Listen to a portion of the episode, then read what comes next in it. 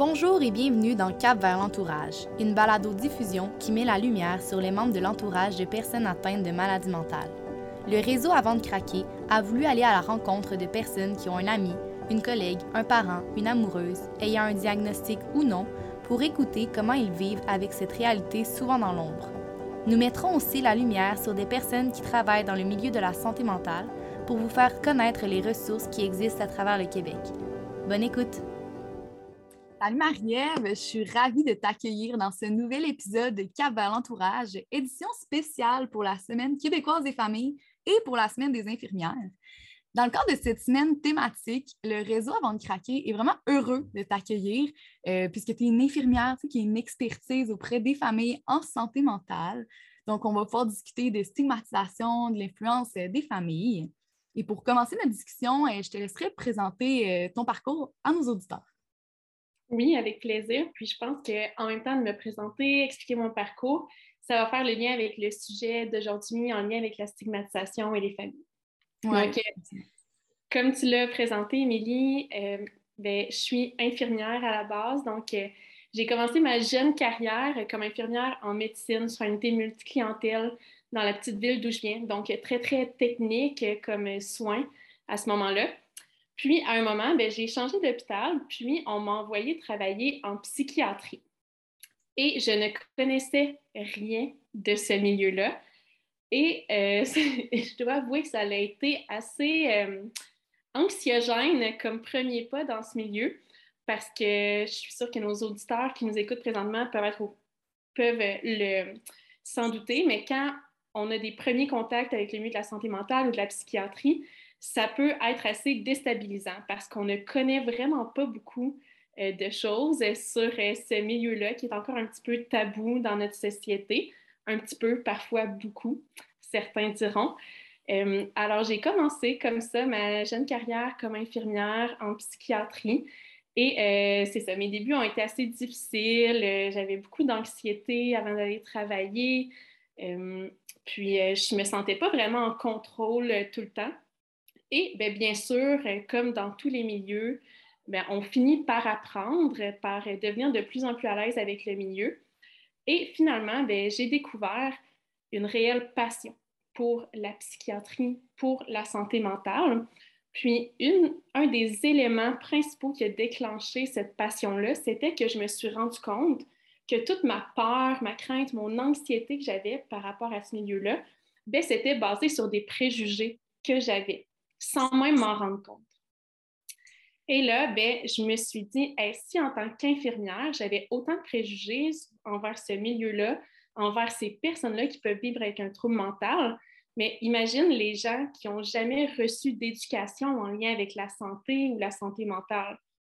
Fait que là, je me suis dit, ben, c'est la mission que je me donne de faire une différence, puis d'éduquer la population en lien avec la santé mentale pour surmonter ces préjugés-là, puis toute la stigmatisation qu'il peut avoir. Donc là, ça, c'est mon expérience vraiment d'infirmière en milieu clinique. J'ai vraiment cheminé au travers de ça. J'ai travaillé euh, un peu plus qu'environ trois ans en psychiatrie. Euh, puis ensuite, ben, j'ai quitté le milieu clinique pour me consacrer à l'enseignement euh, aux infirmières, au baccalauréat à l'UQAR. Puis également, ben, je suis étudiante à la maîtrise en sciences infirmières. Je suis en train de déposer mon mémoire là, là, là, là, là. Donc, je fais ça du côté académique, recherche.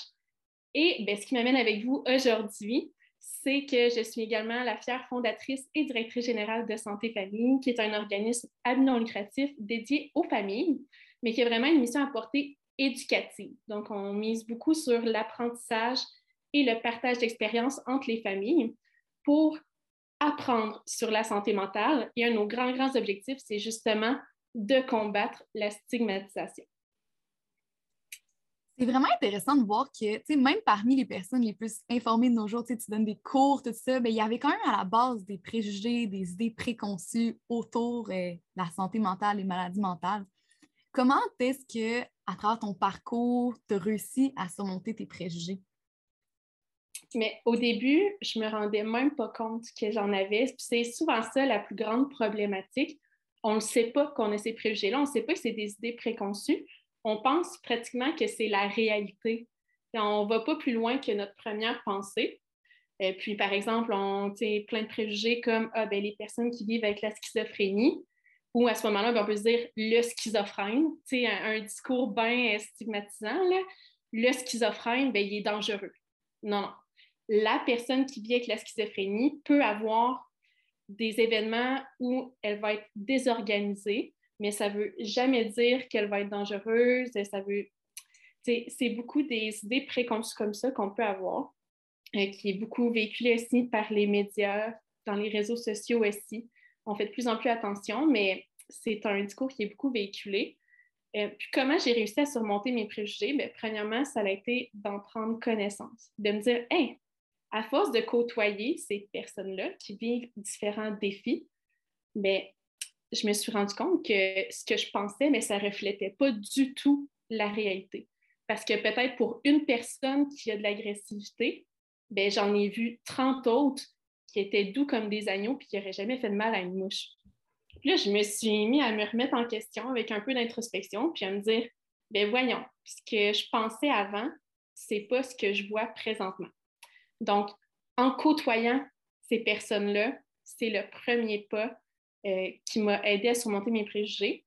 Puis ensuite, bien, bien sûr, été accompagnée d'une équipe euh, de professionnels tellement doux qui m'ont aidé à m'acclimater, à m'habituer à ce nouveau milieu-là qui était super déstabilisant pour moi. Euh, puis, ils m'ont beaucoup enseigné, justement, ils m'ont enseigné plein de choses. J'ai développé mes connaissances en lien avec la santé mentale, les troubles mentaux, euh, grâce à leur soutien. Puis ensuite, ben, j'ai voulu m'éduquer encore plus moi-même. Euh, puis, comme ça, ben, ça a été un cheminement qui m'a aidé à surmonter mes préjugés tranquillement. Puis, tu sais, je prétends pas ne plus avoir aucun préjugé. ça n'existe pas, selon moi, avoir aucun préjugé. Puis, euh, je, grandis encore aujourd'hui au quotidien, à chaque fois que je parle avec une famille, avec des membres d'une famille, avec une personne qui vit avec un trouble mental, j'en apprends toujours plus, puis ça m'aide toujours à surmonter tranquillement mes préjugés est-ce que autour de toi, tu observes beaucoup de stigmatisation encore dans ta pratique, que ce soit euh, chez tes élèves, des collègues, des collaborateurs ou autres? Oui, dans, dans tous les milieux, autant en tant qu'humaine, j'entends tellement souvent des discours stigmatisants. je parlais autant des réseaux sociaux, des médias, mais auprès de mes proches, mes amis, des personnes que je croise dans la rue. Euh, il y a quelques semaines, j'avais une discussion avec un membre de ma famille qui était surpris d'apprendre que ce n'est pas toutes les personnes qui vivent avec la schizophrénie qui sont violentes. C'était une surprise pour elle parce qu'elle avait connu euh, un ami qui avait un frère qui vivait avec la schizophrénie, puis il y avait eu un épisode où il y avait eu de la violence. Donc, pour elle, c'était automatique.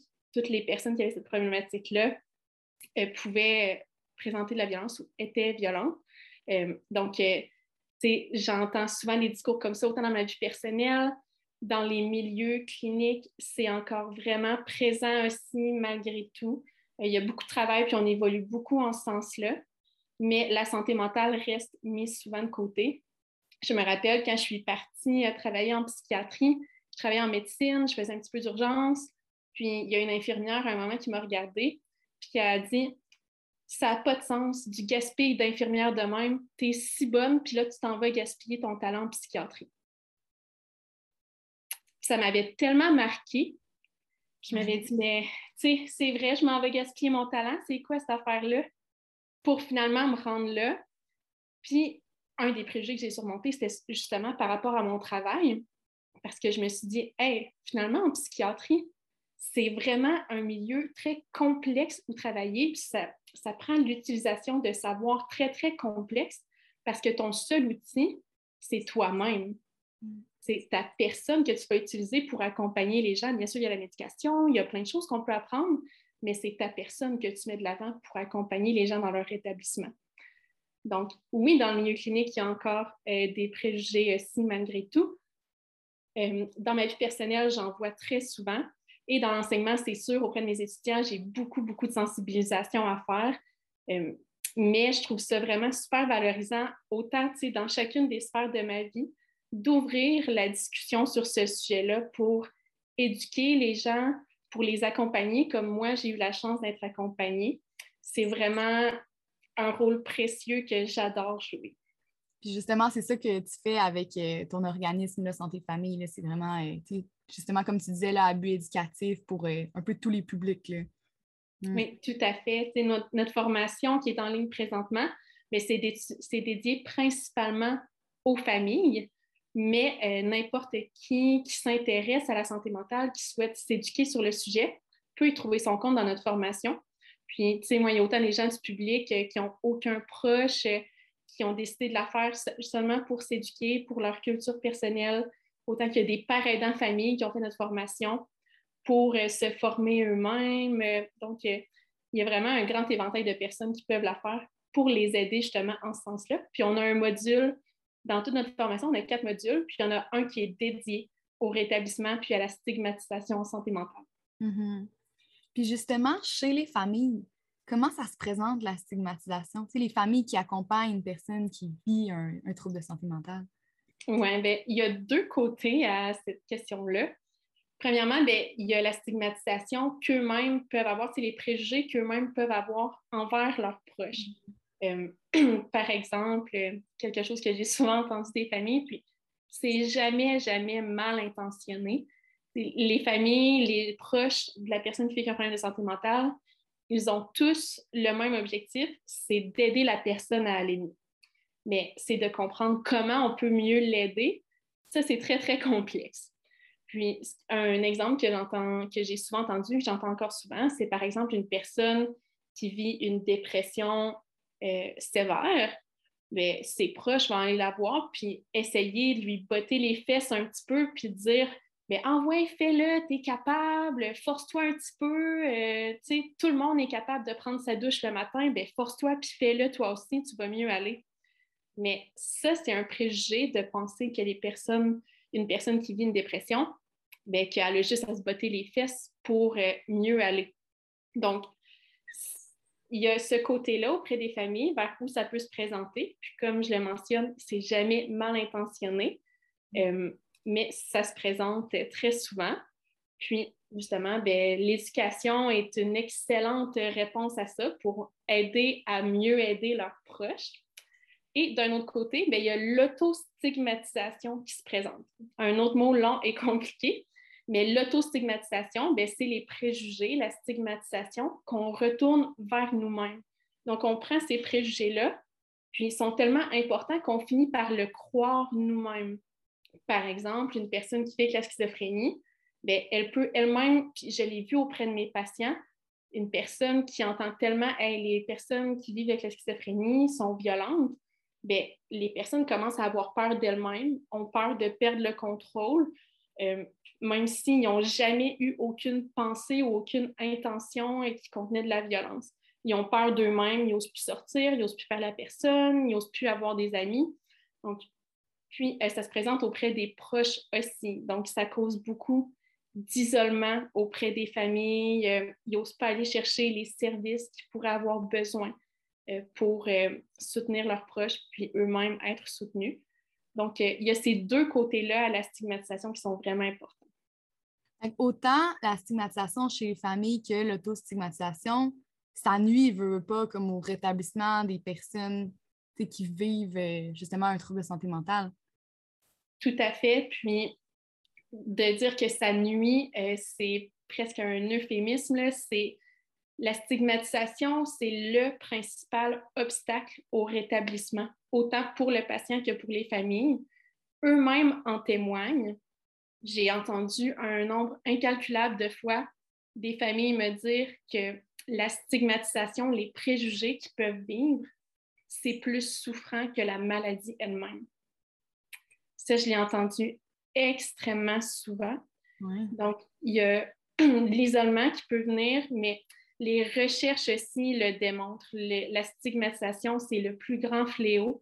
Euh, puis c'est pour ça que c'est si important euh, de faire partie du combat, chacun à notre façon, en faisant des petits gestes euh, au quotidien.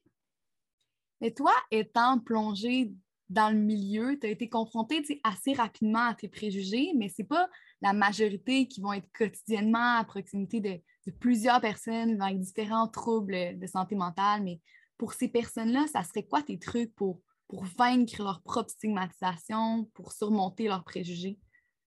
Il y a plein, plein, plein de façons euh, de, de faire partie du combat. Puis justement, la première, ben, c'est de prendre connaissance de ces préjugés. Puis comment qu'on peut faire ça, comme tu dis, quand on ne côtoie pas de personnes au quotidien qui vivent avec un trouble mental ou qui en parlent ouvertement, disons, parce que regardez autour de vous, puis je suis certaine que tout le monde a au moins une personne dans son entourage qui a un problème de santé mentale.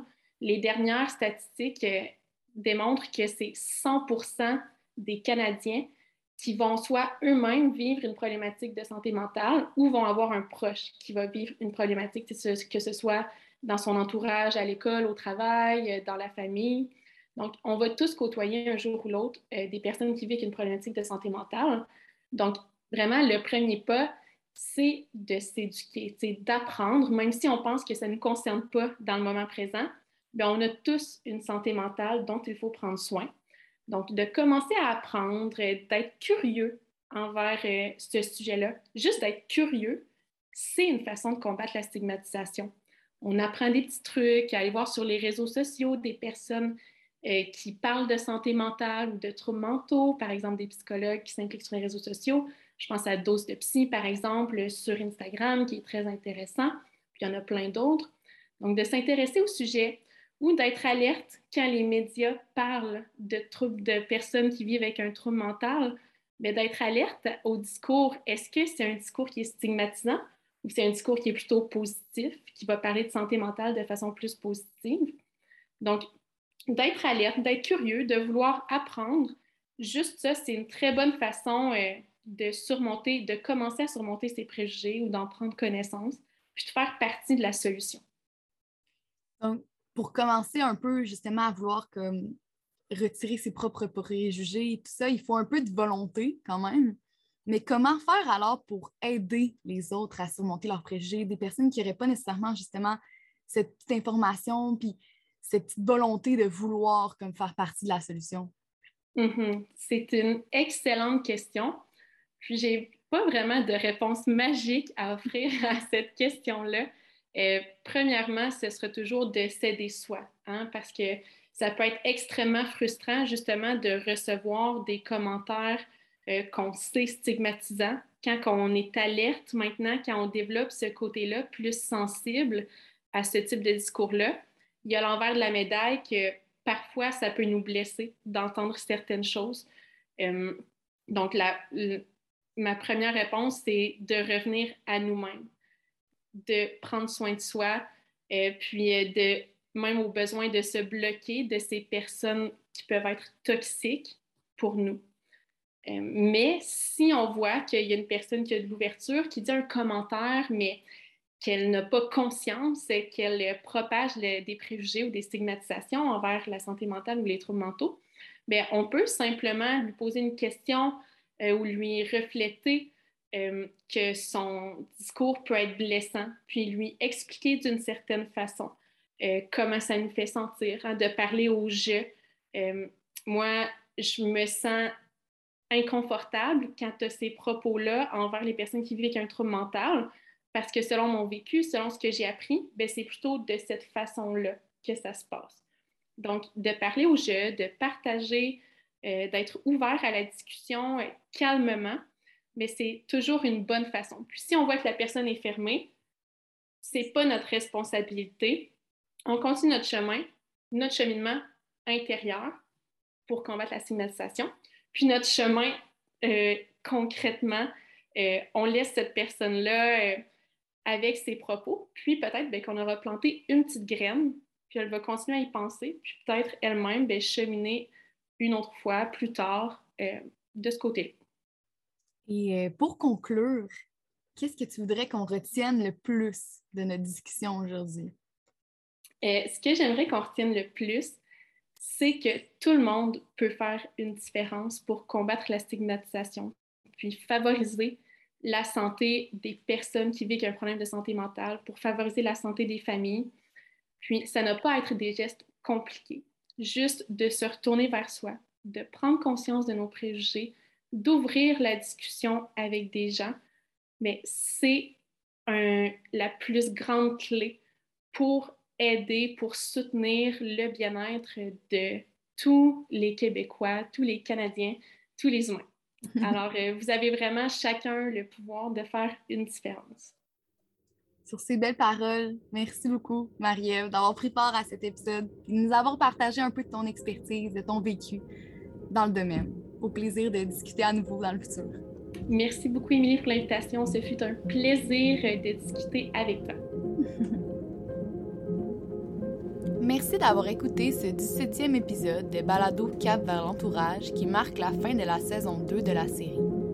Nous espérons que vous avez apprécié écouter les entrevues que nous vous avons présentées au cours des derniers mois.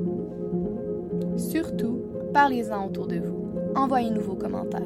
Ensemble, mettons la lumière sur les membres de l'entourage et brisons les préjugés entourant la maladie mentale.